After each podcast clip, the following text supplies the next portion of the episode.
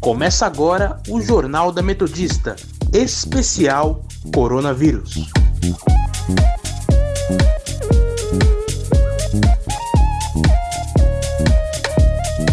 Eu sou Felipe Laurindo. E eu sou Sofia Villanueva. E está começando o Jornal da Metodista, especial sobre o coronavírus. Estamos aqui para te informar das principais notícias de hoje, quarta-feira, dia 6 de maio de 2020. Se você quiser nos seguir, acesse nosso Instagram, arroba portalrronline ou arroba Sônica Metodista.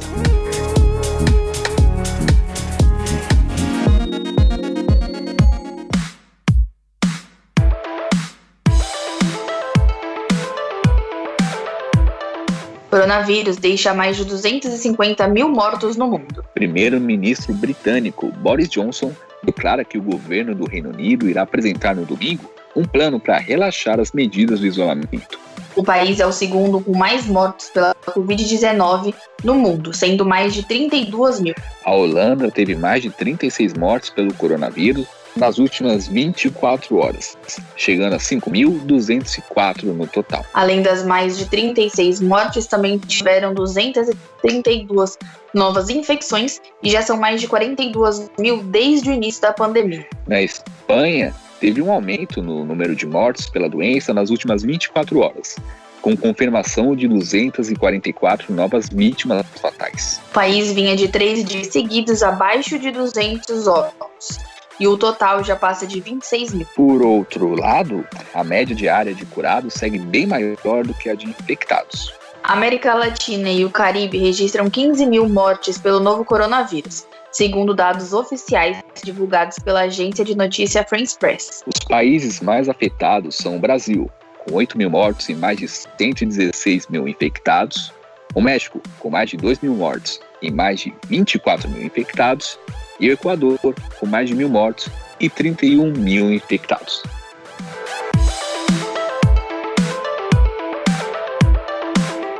Brasil chega a 8.012 mortes por causa do coronavírus e número de casos confirmados é de 117.480. O ministro da Saúde divulgou na tarde de terça-feira mais de 600 mortes pelo Covid-19 um recorde de notificação em apenas 24 horas. Das 20 cidades com maior mortalidade e incidência de casos, 18 se concentram no norte e no nordeste. Segundo estudos de pesquisadores da Universidade de John Hopkins, Unesp e Oxford, o Brasil será o novo epicentro global da pandemia. Os pesquisadores observaram que as taxas de mortalidade daqui seguem um aumento exponencial semelhante ao dos Estados Unidos. Os cientistas estimam até 64.310 mortes no Brasil até o dia 9 de junho, considerando um cenário mais pessimista.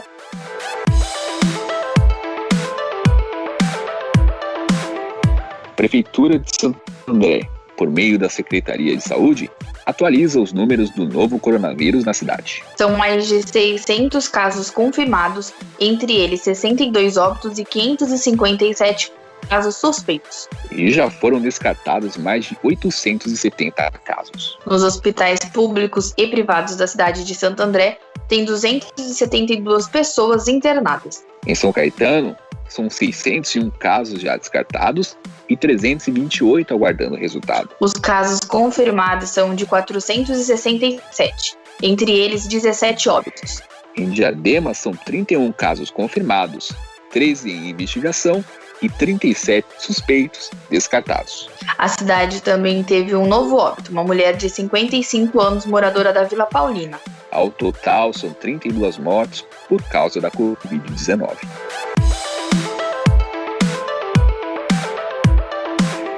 Justiça Federal dá 72 horas para Bolsonaro explicar mudança da PF do Rio de Janeiro.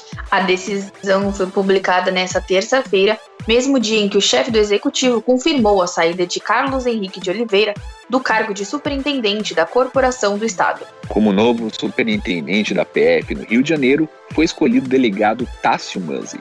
O substituto foi indicado pelo novo diretor-geral da Polícia Federal, Rolando de Souza. A Advocacia Geral da União informou que não foi notificada da decisão que tomará as medidas judiciais cabíveis.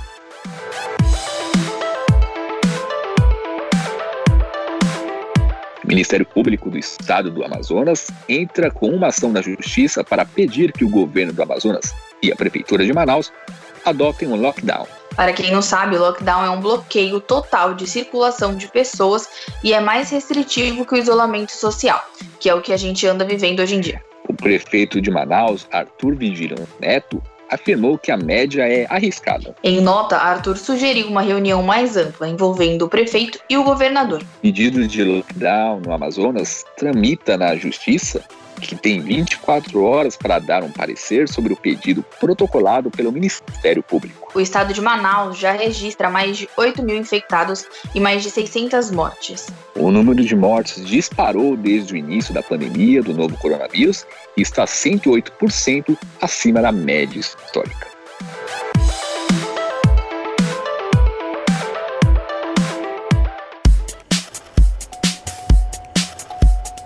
Hora da prestação de serviço. Vamos agora com o repórter Vinícius de Oliveira, que vai contar para nós as novidades de São Bernardo e da região. Boa tarde, Vinícius. O que você conta para gente? Boa tarde, Sofia. Boa tarde, ouvinte. Devido a toda a situação de isolamento social por causa do coronavírus, os shoppings de São Bernardo encontraram uma solução para você não deixar de comprar aquele presentão para o Dia das Mães neste domingo. O São Bernardo Plaza está incentivando seus clientes a comprarem os presentes através do aplicativo AMI. Ao adquirir um vale presente de 100 reais, o cliente ganha mais 20 reais para gastar. E lembrando que a compra do voucher dá direito a um kit com 6 esmaltes. Além disso, os clientes poderão ir pessoalmente ao shopping e fazer as compras pelo serviço drive-thru, pelo acesso F do edifício. Desde o dia 29 de abril, o Shopping Metrópole também adaptou seus serviços e seus clientes podem fazer as compras pelo formato e-commerce ou pelo formato pickup, comprando online e indo retirar os produtos no estacionamento com horário agendado.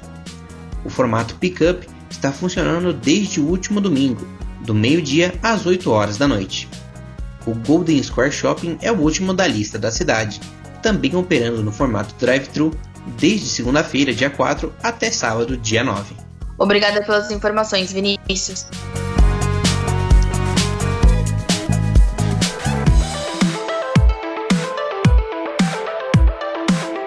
Prefeitura de São Paulo realiza ações educativas no trânsito nesta quarta-feira. De acordo com a gestão municipal, foram mantidas apenas blitz com enfoque na prevenção da Covid-19. Segundo a Prefeitura, a intervenção possibilita a exibição de mensagens para profissionais de saúde aos motoristas, lembrando sobre as medidas essenciais para prevenir a disseminação da doença. A CET também instalou um painel móvel em cada um dos locais com a mensagem: Previna-se do coronavírus. Fique em casa. A prefeitura também decidiu suspender os bloqueios de vias após reclamações de funcionários da saúde que foram barrados nesses bloqueios. O prefeito avaliou que eles não tiveram o efeito desejado, que era de elevar a adesão dos paulistanos ao isolamento social na cidade.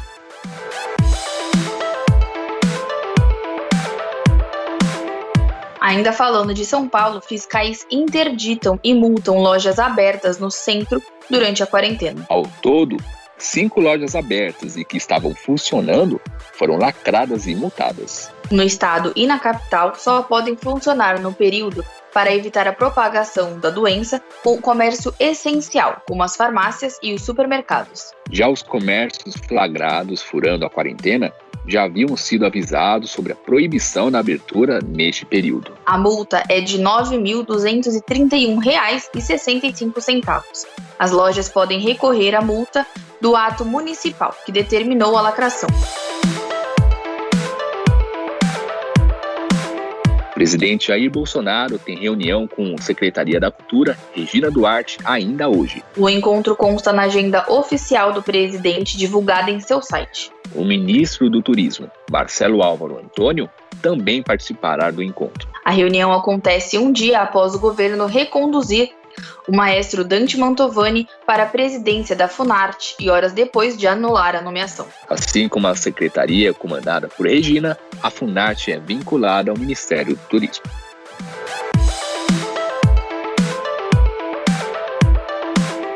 Pesquisa aponta que o home office veio para ficar. Mesmo após o isolamento social e a volta da normalidade, o trabalho remoto deve crescer 30%. Ficou curioso para saber mais? Então confira agora na reportagem de Leonardo Cunha. Home office deve crescer 30% após surto do coronavírus. Duas pesquisas divulgadas recentemente indicam que o home office veio para ficar. A primeira foi feita pela consultoria Betânia Tanuri Associados e mostrou que 43% das empresas adotaram trabalho em casa devido ao coronavírus. O levantamento foi feito no mês passado com 359 empresas brasileiras espalhadas pelo país. A segunda pesquisa indica que, mesmo após a liberação da obrigatoriedade do confinamento e a retomada total das atividades, o trabalho remoto deve crescer cerca de 30%, explica o diretor executivo da Infobase da Fundação Getúlio Vargas, André Miceli. O gerente de marketing da Gap, Alex Barbosa, afirma que esse momento de crise é importante para que gestores e empresários entendam de vez a importância da tecnologia, a modernização dos negócios e a tendência que as rotinas de trabalho devem ser alteradas. O que foi que acelerou a transformação digital na sua empresa? Foi a atuação do CEO? Foi uma tecnologia disruptiva? Foi um sistema? Foi a nuvem? Cara, nada disso. Foi o coronavírus. Não só no Brasil, acho que em todo o mundo, aquela fixação pela necessidade dela presença do, do trabalhador no ambiente de trabalho para que ele estivesse ali executando a função dele. Mas seguramente as tecnologias digitais, a comunicação, home office saem desse episódio fortalecidos. As novas práticas de trabalho estão chegando até em ambientes considerados conservadores no mercado. Vinícius Nonato possui uma empresa de representação comercial na área cerâmica e percebeu que para sobreviver aos impactos da crise teria que adotar medidas rápidas. O coronavírus impactou diretamente no meu ramo. Eu tenho uma empresa, uma representada de pisos e revestimentos cerâmicos. A nossa empresa já vinha um bom tempo com uma modernização, uh, mas tive que melhorar ainda mais as ferramentas digitais para manter o contato com o cliente durante a venda e pós-venda. Hoje em dia, um vendedor não dá um auxílio pós-venda, dificilmente continua nesse mercado. Então, essa ferramenta auxiliou muito, que seria contagem de estoque, carteira de carregamento que esse cliente tem, a curva de vendas que ele realizou em determinadas lojas. Então esse auxílio aí da ferramenta digital foi muito impactante aí para nossa representada. Alex Barbosa explica que determinados negócios não têm alternativa, eles dependem do consumo presencial. Você tem vários business que estão afetados. Você tem academias, restaurantes que dependiam muito da coisa presencial. Entendeu? Então você tem hoje assim diversos negócios, né, academias de ginástica, salões de beleza que estão afetados. Não há muito o que fazer nesses casos. Então, esses negócios estão seriamente afetados. Para esses aí, a gente tem que torcer para que as medidas de isolamento sejam eficazes e que a gente consiga sair disso o mais breve possível para você ter um, um processo de retomada. Alex explica que para esses negócios, só a cultura da reserva de caixa, pouco utilizada no país, poderia salvar esses empreendedores negócios brasileiros, nas empresas brasileiras, por que, que a gente não tem aquele hábito de ter ali um caixa reservado para momentos como este, de crise, e que esse caixa também pode ser usado para oportunidades? Aí a gente precisa criar uma cultura no país de estar preparado para crises. Alex também afirma que, mesmo que volte a uma normalidade, as empresas terão que se reorganizar para se adequar a uma nova realidade. Leonardo Cunha para o Jornal da Metodista.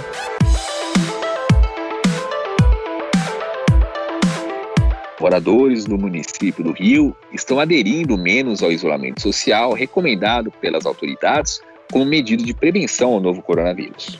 Números da empresa de inteligência artificial Cyberlabs mostram que a cidade apresentou um isolamento de 74% na última segunda-feira. Já há 15 dias atrás, essa taxa era de 80%, e da última vez que esse patamar foi registrado, foram nos dias 11, 13 e 14 de abril e houve um aumento exponencial do número de infectados duas semanas depois. O bairro em que mais pessoas saíram de casa anteontem, entre os monitorados pela Cyberlabs, foi Botafogo, na Zona Sul, 67% de redução. Na sequência, com 70% de redução, está Copacabana, segundo bairro com maior número de mortes. O governador do Rio afirmou na terça-feira que o Estado levará para a delegacia e processará criminalmente pessoas que estiverem em aglomerações em calçadões e áreas de lazer, que fechará e multará estabelecimentos comerciais que descumprirem o decreto da quarentena.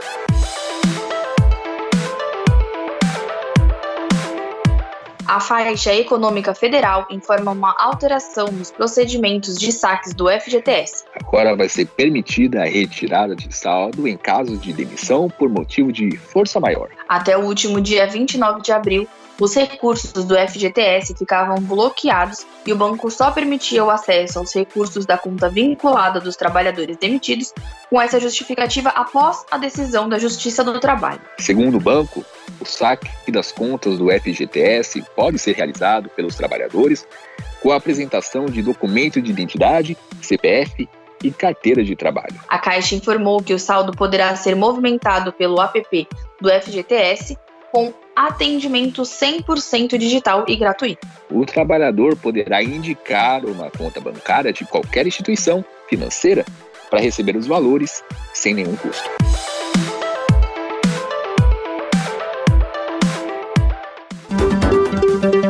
Indicadores econômicos. A nossa repórter Luciana Kim vai nos contar como está indo o cenário econômico nessa pandemia do novo coronavírus. Boa tarde, Luciana. Quais são as novidades de hoje? O que anda rolando na Bolsa de Valores? Olá, Felipe, Sofia e ouvintes. Bom, o dólar comercial opera em alta hoje enquanto a bolsa registra queda. Por volta das 1h30 da tarde, a moeda norte-americana avançava 1,9%, vendida a R$ 5,00 centavos. Enquanto isso, o Ibovespa, principal índice da Bolsa Brasileira, caía 0,47% a 79.099 pontos. O dólar fechou a sessão anterior em alta de 1,23% a R$ 5,59 na venda, e o Ibovespa subiu 0,75%. Ontem, após o fechamento dos mercados locais, a agência de classificação de risco Fitch Ratings informou ter revisado para negativa a perspectiva para a nota de crédito soberano do Brasil, com deterioração econômica e fiscal. Hoje, a notícia que impulsionava a aversão a riscos nos mercados locais. Tudo isso, obviamente, segue sendo pelas tensões políticas e incertezas quanto à duração e intensidade da pandemia, como explicado pelo Banco Itaú. Segundo a Infinity Asset, o rebaixamento pode significar que o pior ainda está por vir.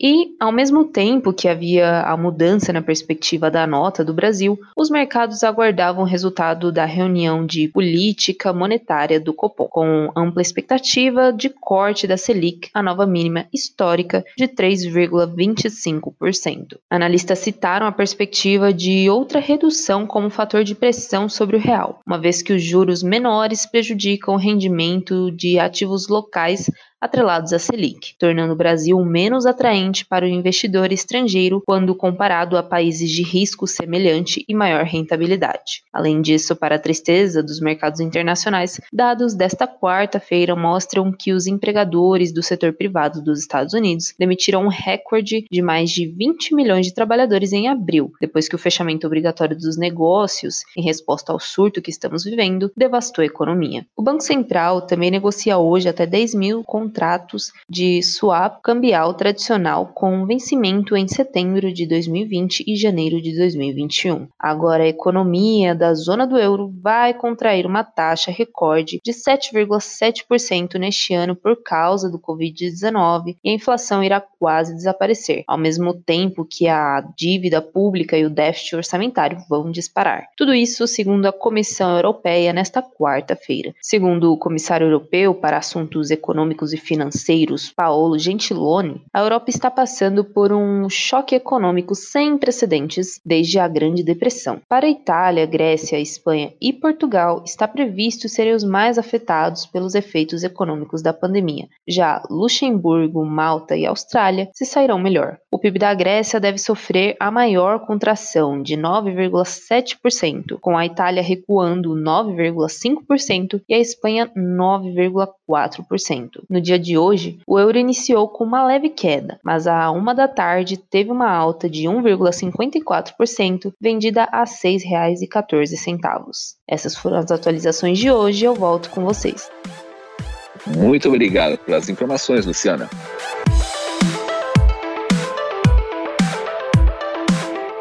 Empresa alemã BioNTech inicia testes em humanos da vacina BNT 162 para o combate do novo coronavírus. Isso permitirá a produção de milhões de doses em 2020, aumentando por centenas de milhões em 2021. As primeiras doses foram administradas em pessoas dos Estados Unidos e a amplitude do programa é o que faz as empresas acreditarem que a produção em massa da vacina ocorra ainda este ano.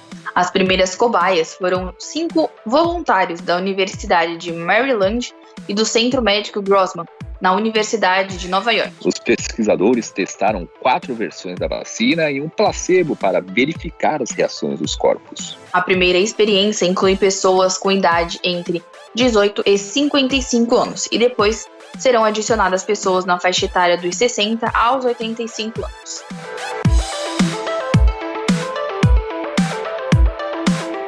O jornal de hoje não é só notícia ruim, não. Então, bora de notícia boa também.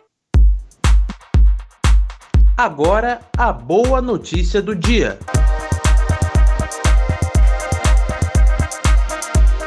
Estados Unidos já estão se preparando para retomar as apresentações artísticas. É isso mesmo que você ouviu. O governador do Arkansas, estado do sul do país, autorizou o reinício de apresentações musicais a partir do dia 18 de maio. E a primeira banda a subir no palco será Bishop Gun, uma banda que é uma mistura de country e rock. E o cantor Travis McCready está sim preocupado com a proliferação do Covid-19. Por isso, o show terá um distanciamento de, pelo menos, um metro e meio entre os assentos.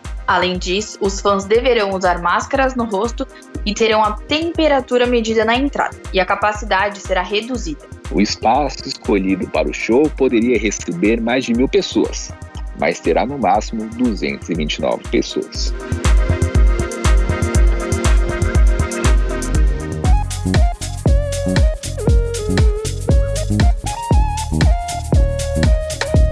E fica por aqui o programa de hoje. Lembrando que se você quiser seguir a gente nas redes sociais, estamos no Instagram, arroba portal RR Online e arroba Sônica Metodista. Para mais informações, acesse nosso portal através do endereço www.metodista.br barra RR Online.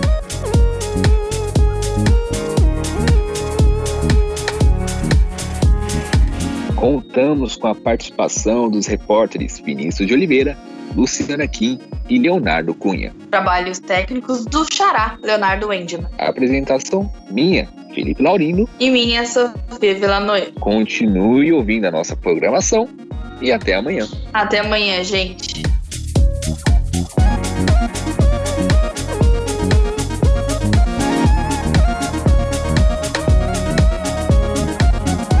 Termina aqui o Jornal da Metodista, especial coronavírus.